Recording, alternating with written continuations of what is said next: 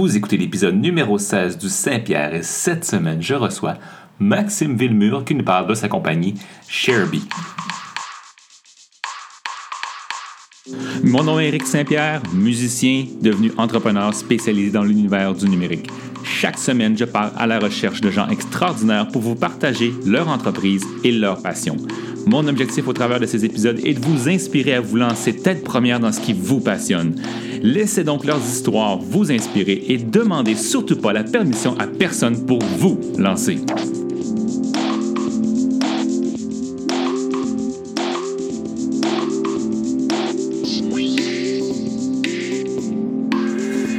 Bienvenue à cette nouvelle émission du Saint-Pierre rendue possible grâce à la participation d'Équation Humaine, agence marketing numérique montréalaise qui a pour mission de placer l'expérience humaine au cœur de chacune des actions. Leur créativité et numérique, leurs innovations vous donnent des résultats. Peu importe vos défis, ils comptent plusieurs des meilleurs experts prêts à les relever. Allez visiter leur site web unionequation.co pour en savoir davantage sur leur réalisation mais aussi pour découvrir beaucoup d'informations pertinentes sur le marketing numérique qu'ils font, parce qu'ils ont un blog qui, regorge de beaucoup d'informations très pertinentes. Donc, cette semaine à l'émission, j'ai eu le plaisir de rencontrer Maxime Villemur, qui est père de famille, entrepreneur et ex-joueur de poker professionnel. Sacrée combinaison d'expériences qui l'ont amené à lancer Sharebee, qui est en quelque sorte le Airbnb de l'espace d'entreposage. En fait, pour être plus précis, c'est une plateforme de partage de location d'espace, de, euh, location d'espace et de stationnement. Euh, lors de notre entretien, Maxime m'a révélé comment il a découvert son opportunité d'affaires. Euh, il m'a expliqué aussi à quel point le marché dans lequel son entreprise se trouve présentement est en phase croissante, dans une phase croissante importante. On a aussi beaucoup parlé évidemment de son passé de joueur de poker professionnel et on découvre à quel point c'est intimement relié à son côté entrepreneurial. Et on aussi découvre à quel point euh, ça lui donne un avantage analytique euh, au niveau de la gestion du risque et de comment faire avancer son entreprise. Alors, euh, ben, c'est sans plus tarder que je vous laisse découvrir mon entrevue avec Maxime Villemur de Sharebee.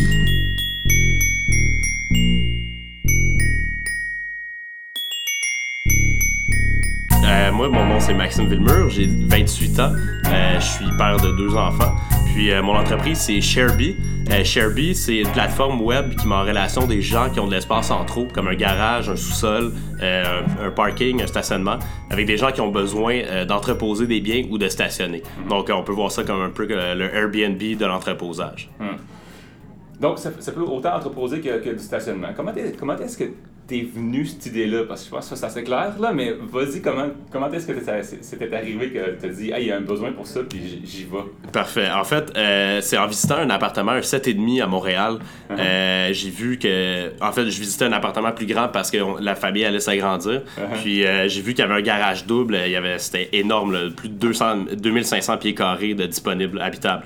Là, je me suis dit comment je pourrais rentabiliser cet espace-là pour, pour me faciliter le paiement du loyer, entre autres. Mm-hmm. Euh, donc là, à partir de ce moment-là, j'ai réfléchi rapidement. J'ai mixé un peu le concept d'Airbnb, mais avec un autre offre de service. Donc, je suis tombé sur l'entreposage. Euh, puis j'ai commencé à faire des recherches sur le milieu d'entreposage. Puis je me suis rendu compte, en fait, que euh, ça fonctionne, c'est très traditionnel. Il n'y a pas eu d'évolution depuis plusieurs décennies. le prix de l'entreposage peut aller de 1,50 le pied carré à 3-4 le pied carré par mois. Euh, donc, c'est hyper cher. C'est très cher, puis c'est souvent loin des gens. Mhm. Euh, puis le service, c'est déconnecté. C'est pas un super bon service. Donc, j'ai vu qu'il y avait une opportunité, donc je me suis lancé. Euh. C'est intéressant. On, on, en voit de plus en plus récemment une sorte de, de, de t'as des gens de Uber de telle affaire. Donc, là, toi, toi t'es, es, comme un peu le Uber, justement, du, de, de l'espace d'entreposage et du stationnement. Est-ce que tu, tu voyais ce trend-là, puis t'as dit 1 plus 1 égale 2, puis ça t'est comme. Euh, envoyé ça? ben, c'est certain qu'il y a un trend, surtout au niveau de l'économie de partage. Euh, toutes les stats et euh, les recherches indiquent que ça, ça, va en augmentant, puis que le, marché va tripler d'ici 5 ans. Euh, puis, effectivement, on se rend compte qu'il y a beaucoup. En fait, il y a beaucoup de assets qui sont inutilisés dans, dans, les villes, dans les communautés. Puis c'est une bonne façon, justement, en, en, intégrant la technologie, de pouvoir utiliser ces assets-là qui, normalement, sont du gaspillage total. Absolument, Comme par exemple, dans mon cas, l'espace, euh, il y a des millions de pieds carrés utilisés euh, en tout temps à Montréal. Euh, donc pourquoi pas utiliser ces espaces-là pour des. puis offrir un service qui est pas mal moins cher, puis qui est plus près des gens, dont l'entreposage et le stationnement.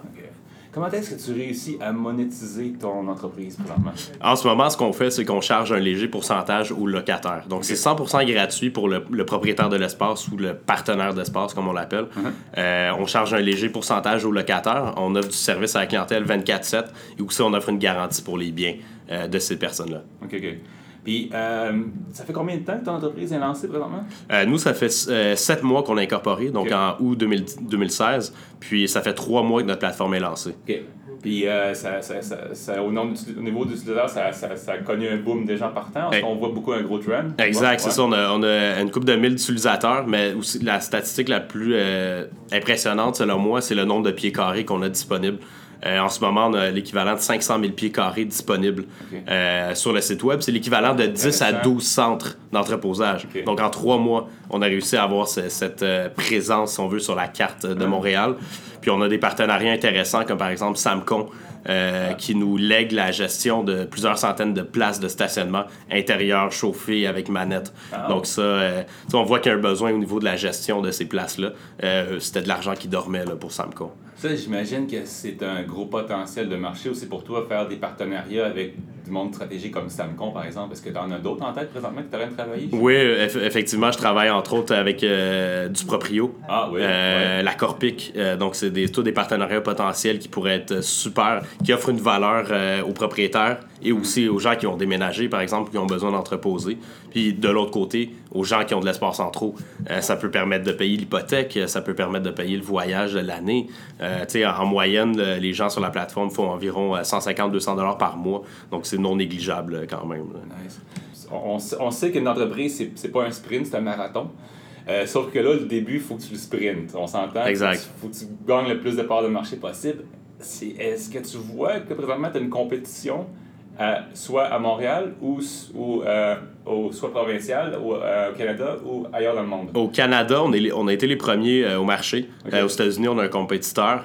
en France, c'est un concept qui fonctionne super bien. Il y a mm-hmm. trois startups qui, ont, qui ont le marché actuellement, puis ils ont chacune reçu un seed investment. C'est, ça aussi, ça m'a aidé à valider un peu l'idée. j'ai vu qu'il y avait un besoin. puis en France, le marché de l'entreposage, c'est un milliard, puis au Canada, c'est 2 milliards. Aux États-Unis, c'est 24 milliards. Moi, personne, je suis vraiment quelqu'un qui est drivé par, euh, par le produit puis par la, vision d'une entreprise. Euh, si je crois pas au produit, il euh, n'y a pas grand-chose qui va sortir de moi à part le minimum. Parce que l'entreprise est assez jeune. quand même, on s'entend, c'est pas, pas immense, ça, dans 6 ben, mois. Est-ce qu'il y a un moment, par exemple, dans, ces 6 mois-là, où, je pourrais dire avant, parce que c'est un moment très difficile entrepreneurial que tu as eu à vivre dans ta vie? Ou ça peut être à l'extérieur de, de, de oui. entreprise aussi? Ben, en fait, c'était vraiment euh, par rapport à, avec ma femme, entre autres. Euh, sais il a fallu que je la convainque. C'était comme le, stakeholder que je fallait que je ah, convainque. Euh, mais une fois que ça a été fait, sincèrement, c'est clair qu'on vit des moments difficiles. je travaille entre 70 et 100 heures semaine. c'est très difficile. Ça met de la pression sur ma famille. Fait que je dors pas beaucoup. Mm-hmm. Mais on est, on est tous drivés par le même, le même but. C'est ça qui est important. Puis la, justement, l'étoile du Nord, c'est ça qui nous guide. Donc, puis depuis que tu as commencé ton entreprise, c'est quoi un jour euh, typique s'il y en a un dans ta vie? Parce qu'on s'entend qu'avec deux enfants puis starter une entreprise, ça peut pas être typique. Ouais. Hein. c'est quelque chose, as-tu des routines en fait qui te, qui, te, qui te grind un peu, qui te mettent dedans, qui t'assurent que tu es comme focus? Ouais, je, je, me garde environ, je, je te dirais qu'il y a 80% euh, de, de, mes journées qui, qui sont euh, prévues. Puis je me, je me garde un 20% pour euh, justement garder la ah. créativité, euh, de l'innovation, puis de me déconnecter un peu de, du day-to-day. Euh, une journée typique, je me lève à 4h30, 5h. je travaille jusqu'à 7. Je réveille mon garçon, mon plus vieux. je le prépare pour l'école. On s'en va à l'école. Mm-hmm. ensuite de ça, soit je reviens au bureau ou soit que j'ai des, des, meetings. puis donc ça jusqu'à 5 heures à 5 heures, je vais le chercher à l'école, puis on passe la, soirée ensemble, puis je travaille euh, de 21h à 23h. Uh-huh. Tu sais, euh, au travers de tout ça, tu sais, c'est clair que tu as une passion pour ta famille. C'est comme je pense, avant, d'abord, quand, quand tu t'es introduit tantôt, tu as, parlé d'abord avant toute ta famille, puis ton entreprise. Mais comment est-ce que tu fais, selon toi, parce que je sais encore que ton entreprise est jeune, puis tu es, dans, les premiers amours, mais comment est-ce que tu fais, selon toi, pour garder cette passion-là, pour vouloir... Euh, c'est quoi ta motivation première pour vouloir comme changer ce marché-là? De l'entreposage puis du, stationnement? Ben, au, plus profond de moi-même, j'ai toujours la volonté de changer le statu quo.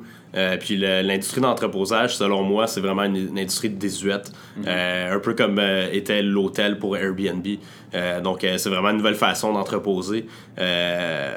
puis qui est plus communautaire, puis qui est pas mal moins cher. Là. On, peut, on est jusqu'à 60% moins cher là, sur le site web que l'entreposage traditionnel. Mm-hmm. Mais est-ce que, pour toi, comme la, valeur de ton entreprise, est-ce que, tu essaies d'aller la chercher sur, sur une hauteur de prix? Là, tu as parlé de comme vous êtes, vous au niveau du prix. Euh, puis tu as deux types de business. Tu as, des, business qui compétitionnent pour le prix, puis tu as des, business qui, compétitionnent pour la valeur, finalement, pour qu'est-ce que tu es capable d'amener? Oui, ben, les prix, c'est sûr que c'est un de nos éléments de différenciation euh, les plus importants. Euh, parce qu'après avoir fait des, des, centaines de sondages, c'est vraiment ça qui ressortait, c'est que c'est très cher l'entreposage. Euh, ensuite de ça, euh, les avantages qu'on amène, c'est beaucoup la proximité. c'est l'idée que tu peux louer un espace d'entreposage autant sécuritaire, mais à deux coins de rue au lieu de, de faire une ride de 15 minutes. Puis il y a aussi le fait que tu peux réserver un espace en trois clics sur le site. Donc ça, c'est pas possible encore dans l'entreposage traditionnel. Est-ce qu'il y a des, des, des habitudes de vie en fait, que tu gardes. Tu sais, bon, là, tu as, la caféine. Définitivement. Mais est-ce qu'il y a des habitudes de vie qui, qui, te, qui te gardent euh, comme focus? Euh, j'essaie de bien m'hydrater. Euh, puis j'essaie de m'assurer de malgré que c'est difficile par moment de garder la balance travail et famille. ma famille est au courant du projet que je suis en train de mener, mais ça reste qu'eux aussi prennent un risque à travers mon risque. OK. puis au niveau de la de ton entreprise, la, croissance de ton entreprise, euh, est-ce que tu Est-ce que, est-ce que euh, j'imagine que vous avez un, un plan d'affaires quand même, quand même sur trois ans ou quelque chose? Est-ce que c'est quelque chose que, que, vous avez mis en place dès le départ, un plan d'affaires strict sur ce que vous allez atteindre, sur les objectifs que vous allez atteindre? Ou c'est un petit peu comme. Euh, je te dirais que c'est un mix des deux. c'est clair que j'ai fait un plan d'affaires très complet avant de me lancer, avant aussi d'approcher mes amis qui ont, qui ont, qui ont investi. Mais euh, c'est clair que dans une startup, c'est euh, tellement dynamique, il y a tellement d'imprévus. Euh, tu apprends des de la nouvelle information, tes compétiteurs évoluent, euh, tu te rends compte, tu fais des itérations sur certaines choses. Euh, donc, c'est clair qu'il y, y, y, a des chiffres qui ont changé. Mhm. donc, je te dirais que c'est un mix des deux, en fait. C'est vraiment un mix des deux, il faut pas avoir peur de se lancer à cause que tu n'as pas un plan d'affaires solide sur 7 ans. C'est désuet, ce modèle-là, selon moi. vraiment, il faut que tu aies quelque chose de solide. Là, on s'entend, il faut que tu aies une base, il faut que tu aies un marché, il faut qu'il y ait un besoin. Donc, il y a beaucoup de, de d'interviews, de, validation à faire avant. Euh, mais c'est certain que c'est dynamique. C'est une, entreprise, la seule constante, c'est le changement. la, seule constance. Donc, euh, euh, au niveau des, des, ressources pour le monter, ton plan d'affaires, puis tes ressources pour démarrer ton entreprise, présentement, es dans les bureaux, on est dans les bureaux du, District 3, puis donc c'est les bureaux que tu utilises pour District 3 Montréal.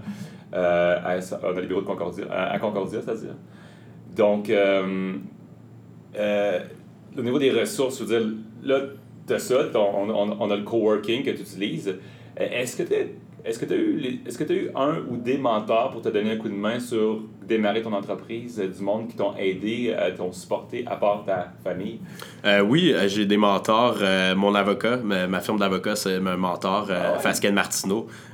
aussi, j'avais des contacts qui étaient entrepreneurs, donc ça, ça m'a beaucoup aidé.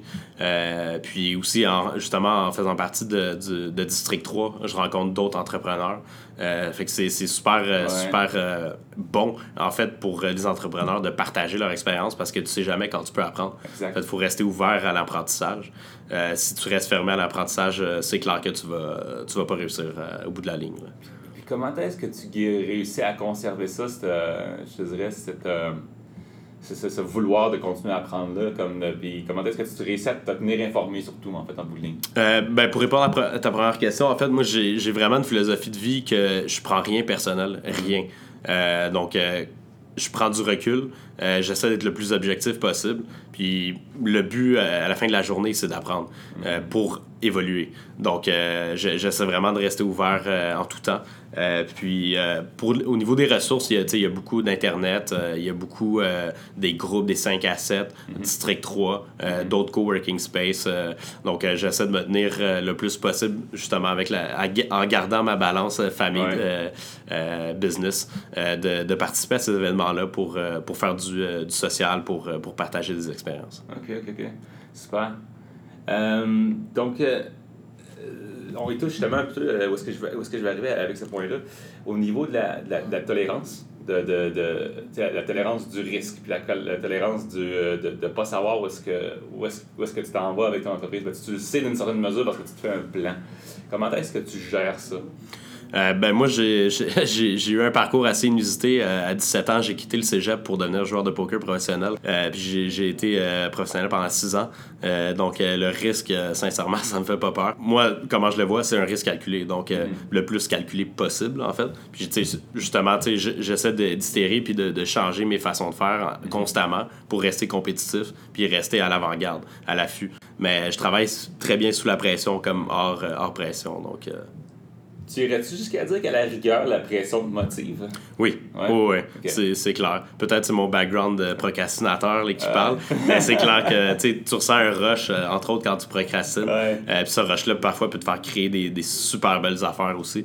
Donc, je pense que l'important, c'est de se mettre dans des, parfois, c'est bon de se mettre dans un contexte de procrastination juste parce qu'il y a quelque chose de super beau qui peut, qui peut sortir de ça. Ça dépend des contextes, je pense. Mais il n'y a pas de recette euh, magique. Là. on en avait parlé juste un petit peu avant l'entrevue, puis tu, viens de le mentionner. Tu as, un passé de joueur de poker. Euh, je vais commencer par une question un peu, un peu ouverte. À quel point tu dirais que ça t'a donné un coup de main, cette, euh, cette être joueur de poker finalement pour te lancer en entreprise? Ben, en fait, c'est une super belle école euh, parce que d'une part, tu contrôles ton horaire à 100%. Mm-hmm. Donc, euh, si tu veux pas perdre ton temps, il faut que tu sois discipliné et que tu sois bien organisé. Euh, ensuite de ça, j'avais toujours une portion, je te dirais 10% de mon temps, c'est relié à lire sur les forums, m'améliorer et réviser mon jeu. Parce qu'en fait, le, poker, c'est moi, je l'expliquais, mettons, à monsieur, madame, tout le monde, comme un jeu d'échecs avec de la chance. Ouais. Puis c'est pour ça qu'il y a énormément d'argent euh, au poker et qu'il n'y en a pas aux échecs, c'est qu'il y a de la chance euh, au, poker. Donc euh, c'est pour ça que c'était vraiment une mine d'or. Il y, a beaucoup de, joueurs inexpérimentés qui se lançaient. puis qu'il y avait un raisonnement fallacieux. Donc quand je gagne, je suis bon. Puis quand mm-hmm. je perds, ben, je suis pas chanceux. C'est contre ces joueurs-là qu'on fait, que les professionnels faisaient beaucoup d'argent. donc vraiment, ça m'a appris aussi à gérer euh, des fonds de roulement parce que j'ai, ça m'a amené à gérer plusieurs centaines de milliers de dollars. Euh, donc, euh, il y avait la gestion aussi du stress. Euh, j'ai déjà perdu des centaines de milliers de dollars en une journée euh, et, j'en ai gagné en une journée. Donc, euh, c'est clair que il faut que tu sois de sang-froid. Puis ça, ça m'a vraiment aidé. C'était une super belle école, le poker. Il faut vraiment que tu sois impliqué, discipliné, puis que tu mettes des heures. On, pouvait passer, je pouvais passer, moi puis un groupe d'amis, à jouer 10-12 heures par jour sans problème. Ah c'est fou, c'est quand même c'est un, un, bon apport le poker, puis je trouve ça super intéressant. C'est beaucoup lié justement à l'entrepreneuriat, je trouve, d'une certaine façon. Moi, je suis pas ouais. de poker parce que je voudrais même pas me risquer. Parce que je, je connais rien au poker. Mais une fois euh, qu'on connaît, en fait, c'est vraiment c'est uniquement des statistiques. Euh, donc, euh, tu peux c'est des statistiques, puis aussi, par exemple, ce qu'on appelle un, read, où tu sais, quand tu vois que la personne tousse, puis là, ça, supposément que ça te donne des, des indices. c'est des patterns, en fait, que mm-hmm. tu que essaies d'analyser. Puis c'est en ayant le plus d'informations possible que tu prends des décisions par la suite avec certaines mains dans certains contextes. Tu mises certaines, euh, certains dollars. Donc, c'est très complexe, là, le, poker. Mais c'est un jeu euh, super, super intéressant au niveau stratégie. Puis encore une fois, comme tout ce que tu viens de dire, c'est tout. C'est comme à peu près pas loin de, de l'entrepreneuriat. Exactement, C'est tellement drôle parce qu'on parle de pattern, de, de, de, body language en bout de ligne. La semaine passée, j'ai interviewé un entrepreneur qui est expert en body language. Euh, Angela Podolsky. Puis c'était vraiment, vraiment fascinant comme entrevue. Donc, ça fait partie aussi des affaires qu'il faut que, que, tu, que, tu lises. Exact, c'est clair, parce que quand tu rencontres des gens, justement, tu vois, tu peux voir l'intérêt, le niveau d'intérêt, tu peux voir tu peux voir pas mal de choses en fin de compte. Est-ce que, est-ce, que tu, est-ce que tu jugerais aussi que tu as appris beaucoup justement du body language, puis par rapport à ça, es comme ça, ça te permet plus facilement de négocier puis de closer des deals avec ton entreprise? Certainement, certainement. Aussi, ça, ça m'a permis de, de, mieux comprendre l'effet de mon propre body language sur les autres. Ah oui, euh, Donc, euh, en tant que CEO de mon entreprise, c'est important que, que, que je communique, euh, si on veut, de la force à travers mon body language. Euh, donc, euh, je suis conscient de tout ça dans, dans, tous les contextes où je vais, là, par exemple, où, euh, où on me voit. donc, tu sais, je, je, suis conscient. Le poker aussi, un des trucs que j'aimerais parler, ce que ça m'a amené à faire, c'est qu'en jouant à 12 à 16 tables simultanément sur Internet, ça m'a amené à prendre des, beaucoup de décisions en très peu de temps. Ah ouais, c'est vrai. Hein? Donc, plus que je, je, devenais meilleur, plus que je prenais des, des bonnes décisions en très peu de temps. Mais ça, c'est intéressant. Est-ce que, tu, est que tu jouais à des tables des fois ou tu étais seulement sur Internet? Euh, principalement sur Internet, 95% du temps. Des fois, j'allais au casino sur la réserve indienne. J'ai fait, fait pas, pas, mal fait le tour du monde aussi à jouer euh, dans des tournois aussi. Génial. Ouais. Euh, c'est drôle parce qu'on va, faire, un, faire un podcast parce qu'on est dans les technologies. la, il y a deux semaines, j'ai vu qu'ils ont ils ont mis un, un logiciel d'intelligence artificielle. c'est ça que je vois ta face. Mais ils ont, ils ont mis un, un, système d'intelligence artificielle contre des joueurs de poker. Puis à mesure qu'il y avait du deep learning, les joueurs de poker se rendaient, se rendaient compte Ah, fuck, on n'est plus capable de le battre. Non, c'est clair. Euh, y a, ce qu'on appelle au poker, il y, a, y, a, du game theory dans le poker, en fait. Il y a le, jeu est extrêmement complexe parce qu'il y a des milliards de décisions possibles, mais un, justement, un AI serait capable d'avoir de, de, la bonne réponse en tout temps. Mm-hmm. Euh, mais ce qui est fantastique aussi c'est avec le poker, c'est qu'il y a des émotions. Euh, puis les émotions, parfois, peuvent faire prendre des décisions irrationnelles, euh, pas prévisibles. Mm-hmm. Donc, je, ça, je sais pas à quel point un, AI pourrait, pourrait lire ça, mais c'est clair qu'au fil du temps, ça va. Je pense que c'est justement là où est-ce que l'intelligence artificielle a gagné, c'est où est-ce que elle ne prendra pas de décision irréfléchie, ils vont tous être réfléchis c'est clair, au corps de tour. C'est clair. donc, le, donc là, au long terme, il pourrait gagner parce que son adversaire va faire plus d'erreurs que lui. Donc, euh, c'est... On va revenir à ton entreprise. Euh, c'est quoi, quoi ta, ta, vision à long terme pour ton entreprise? C'est quoi? Euh, ma vision à long terme, c'est vraiment d'avoir de, de, une expansion au Canada très prochainement. Donc, je te mm. dirais d'ici un an ou deux maximum. Euh, puis ensuite de ça, m'attaquer au, marché euh, euh, américain. Mm-hmm. puis vraiment, tu sais, d'avoir justement des, des, des, utilisateurs, puis des, des, millions de pieds carrés sur le site qui peuvent être disponibles pour des gens qui ont besoin de, de solutions de storage moins chères, plus près, puis avec une expérience plus humaine. D'ici un an, donc d'ici deux ans, tu, comme tu, prévois être aux États-Unis. Oui. C'est ça. C'est vraiment ça. Parce que, en fait, c'est clair qu'il faut bouger rapidement parce que le, non seulement la barrière à l'entrée euh, est, rapide. Euh, n'importe qui pourrait, pourrait peut-être pas nécessairement copier, mais pourrait s'avancer rapidement à l'intérieur de six mois, un an très rapidement. Donc, euh, c'est important d'expand. si là, on est en train de valider le marché montréalais. c'est très important que si ça fonctionne super bien, ben, qu'on on expande le concept là, où ça fait du sens de l'expand. Donc, surtout dans des villes euh, où l'immobilier est cher, puis il y a une forte condensation euh, d'habitants. Est-ce qu'il y a quelque chose ou quelqu'un présentement qui t'inspire vraiment? Par rapport à ta vision qui est ou qui juste un personnage qui t'inspire de façon générale tout le temps? Euh, je te dirais que euh, le CEO de LinkedIn, euh, Jeff Weiner, ah. vraiment que j'ai lu, j'ai lu beaucoup sur lui. J'ai lu, j'ai vu aussi des vidéos quand il a passé par exemple à Y Combinator. Mm-hmm. j'adore sa façon de. de j'adore son leadership. j'adore son approche. Puis il m'inspire énormément en fait. Là. D'ailleurs, comme quand je c'est drôle que tu dises ça parce que quand je t'entendais dire comme 80% euh, de ton temps il, est planifié, 20% c'est de lui que j'ai entendu ça. Ouais, ça, ça, se peut que je sente ça de lui effectivement, mais je trouve que c'est vraiment une belle approche euh, justement pour pas euh, pour pas être trop imbriqué dans, dans la dans, dans, la routine. C'est là que tu perds ta créativité puis ton, ta spontanéité. C'est extrêmement important quand, quand tu es leader d'une organisation d'avoir du temps pour réfléchir puis de, de t'assurer que tout est en ligne, dans le fond. Oui, parce que c'est parce que il, me montrait son horaire, en fait, finalement, dans, le, dans, dans, dans, dans l'interview.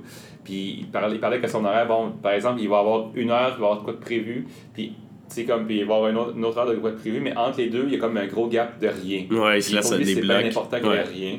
Puis c'est pas, pas parce que, c'est pas juste pour traiter des urgences, c'est pour laisser le- l'esprit comme Exactement. s'aérer entre, entre les décisions. Exactement, c'est super important parce que tu sais quand tu gères une entreprise, même parfois avec des cofondateurs, tu sais euh, la motivation peut descendre un peu, Ouais. euh, tu sais il y, a- il y a tout le temps des, euh, des nouveaux défis donc tu sais c'est important de justement prendre du recul puis voir l'organisation comme un- une entité à part puis de voir où tu veux amener cette entité là. Au niveau de ta confiance personnelle en toi-même par rapport à tes, à tes moyens, est-ce que, est-ce que comment, comment, comment tu te décrirais? Est-ce que tu dirais que tu es hyper confiant? Est-ce que tu est-ce que as une petite gêne? Est-ce que tu es comme. Est-ce que tu pourrais expliquer un peu par rapport à ça? Parce que ça prend quand même beaucoup de confiance pour démarrer une entreprise. Donc, euh, explique-moi un peu ton. Euh, je, je te dirais que je suis quand même très confiant, euh, mais je- j'essaie de pas euh, justement à- à entrer dans l'arrogance. Ouais. Donc toujours en gardant les- un état d'esprit d'apprentissage. Ouais. Maintenant, c'est important d'être confiant quand, quand tu veux l'aider parce que si t'es pas confiant, c'est clair que ça va déteindre sur, sur tes employés, sur les gens autour de toi, sur tout le mouvement que tu essaies de créer. Donc, tu sais, la, la façon, dont- quand, quand j'ai un questionnement par rapport à moi-même, je, le- je le sens. Euh, quand quand je ressens une certaine crainte par rapport à quelque chose, je sais que je dois mettre mon attention là-dessus parce que c'est quelque chose qui doit être adressé. Euh, donc, euh, c'est comme ça que je, je, je bâtis ma confiance. Euh, vraiment. Puis, c'est comme n'importe qui, euh, parfois, je suis anxieux, j'ai peur, quoi que ce soit. Mais je pense que ce qui fait la différence, c'est comment tu gères ça, puis comment tu le tackles head-on. Ouais. Euh, puis que tu apprends, puis que tu évolues. Est-ce que ça t'arrive des fois de prendre des décisions que tu pas tellement confiance, mais parce qu'il faut que tu en prennes une, tu comme t'as pas le choix, puis t'en as spot. Puis si oui, dans ces, dans ces, dans ces, dans ces décisions-là, comment est-ce que tu fais pour rester confiant par rapport à ta décision que tu pas certain qu'elle est la bonne Euh, devant tes, tes ouais. associés finalement? Ben, c'est clair que c'est, des situations qui peuvent arriver. Euh, j'essaie vraiment. Moi, je suis vraiment quelqu'un qui, qui pense euh, plusieurs moves en avance. Euh, automatiquement, je contrôle même pas ça. Ouais, c'est ça, exact, probablement. Puis, fait que je pense tout le temps, tu sais, même si c'est pas selon moi la décision optimale à cause puis la décision a été prise à cause du temps su- surtout c'est à cause du laps de temps qui- que j'avais pour prendre la décision. J'essaie j'essaie toujours de penser au- premièrement aux, plusieurs répercussions possibles euh, au plan A B C D qu'on peut faire pour déroger ou améliorer cette, cette décision là mais je pense pour éviter ces situations là c'est la, la planification qui est, qui est le meilleur outil, mais quand même, il va toujours avoir des moments chaotiques ou des moments où, justement où il faut prendre des décisions rapidement. Ouais, c'est ça. Pas parce que Ouais. c'est ça. C'est c'est comme. Dans la meilleure des mondes, tout est planifié, puis tout se voit à l'avance, mais Ouais. des fois parce que c'est comme. Ouais, pour pas faire un parallèle avec le poker, des fois, il faut aller all-in. Ouais, c'est ça. Non, mais c'est ça, j'adore, j'adore. Mais, mais je pense que c'est un peu cheesy, mais c'est vrai. mais, mais je pense que ton caractère de poker vraiment fait, te, donne encore plus ton, ton, ton attribut entrepreneurial, donc c'est c'est- c'est- une, bonne qualité. Euh, au niveau de, de, de, de, de, de- de la flexibilité de ton horaire, euh, mettons que justement, tu, comme tu, ta semaine au complet est planifiée à 80%, comme tu dis, mais il n'y a rien, rien, rien, rien, rien, rien qui marche. Donc, c'est comme la première lundi, ça start tout croche. euh, ton, ton, ton enfant, il a la gastro, euh, puis là, c'est comme faut que tu te retrouves à l'hôpital, fait faut que tu annules ton, ton, premier rendez-vous le lundi. Puis là, comme tout, tout déboule, il faut, faut que tu reportes tes affaires. Après ça, le mardi, même affaire.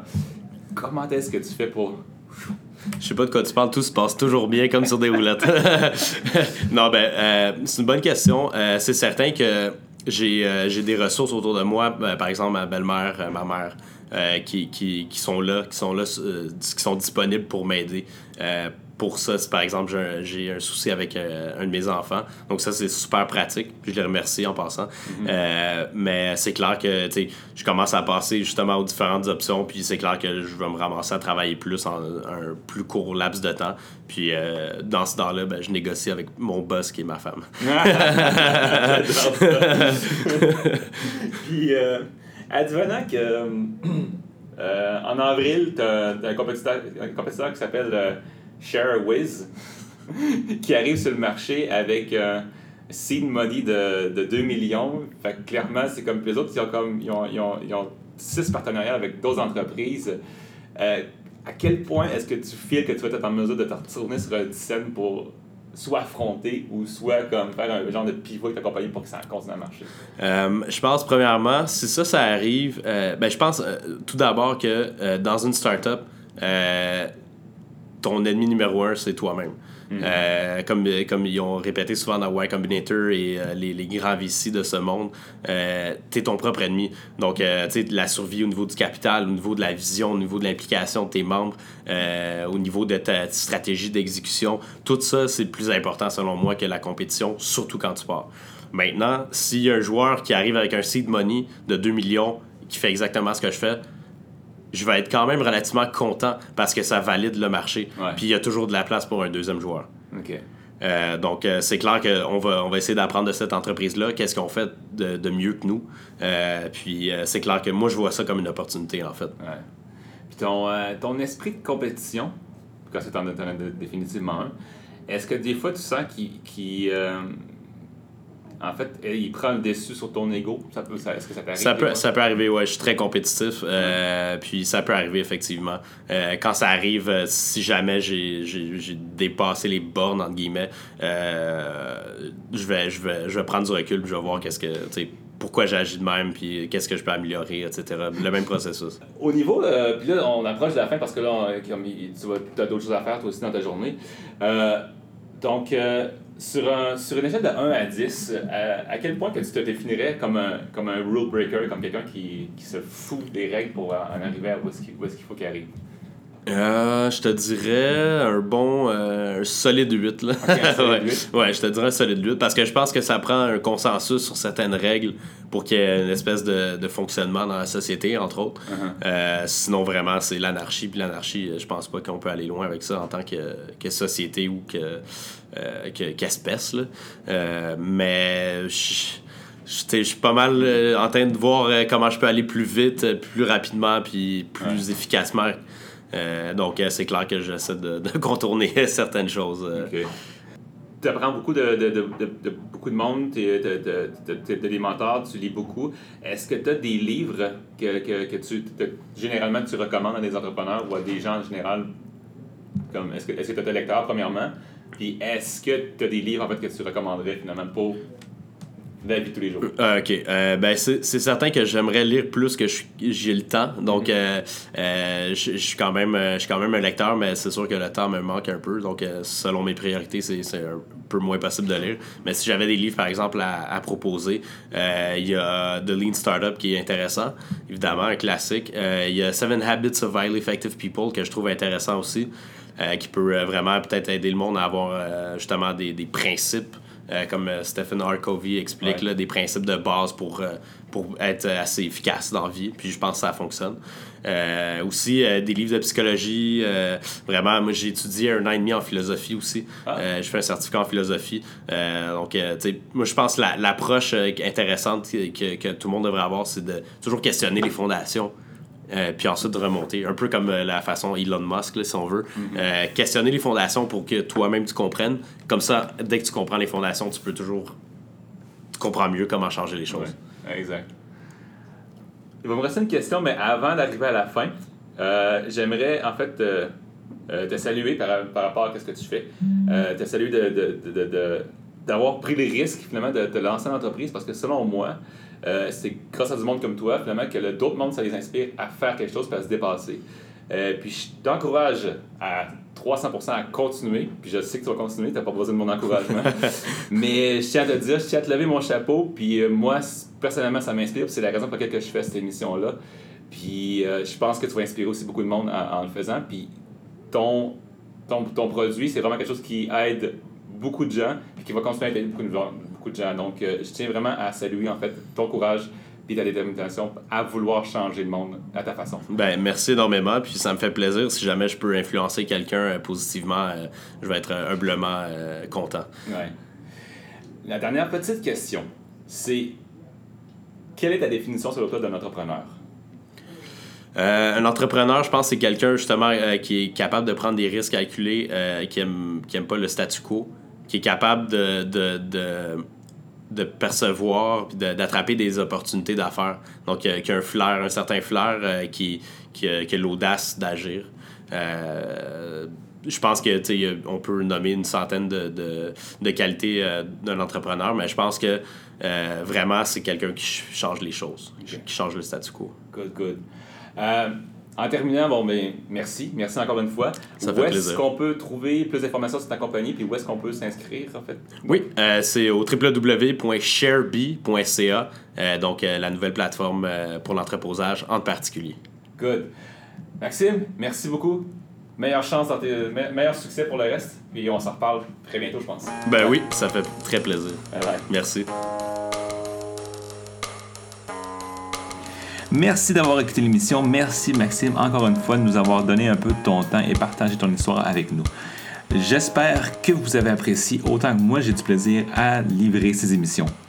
Euh, je vous invite évidemment à aller visiter le site de sharebee.ca si vous, désirez en fait louer de l'espace ou trouver de l'espace à louer et même la rigueur vous faire de l'argent avec votre espace en trop. Euh, donc ou simplement si vous êtes curieux finalement de découvrir qu'est-ce que c'est Sharebee. Euh, je vous donne rendez-vous la semaine prochaine et d'ici là, je vous invite à visiter mon site web lecpr.com si vous voulez euh, communiquer avec moi ou avoir accès à des liens supplémentaires qui se rapportent par rapport à l'émission qu'on vient d'avoir, tels que les livres et les références de mon entrevue. Euh, je vous invite toujours, bien sûr, à suivre ma page Facebook, Le Saint-Pierre Podcast, ou Instagram, Twitter, Snapchat. D'ici à la semaine prochaine, portez-vous bien et profitez de ce que la vie vous offre pour doubler votre bonheur. Ciao!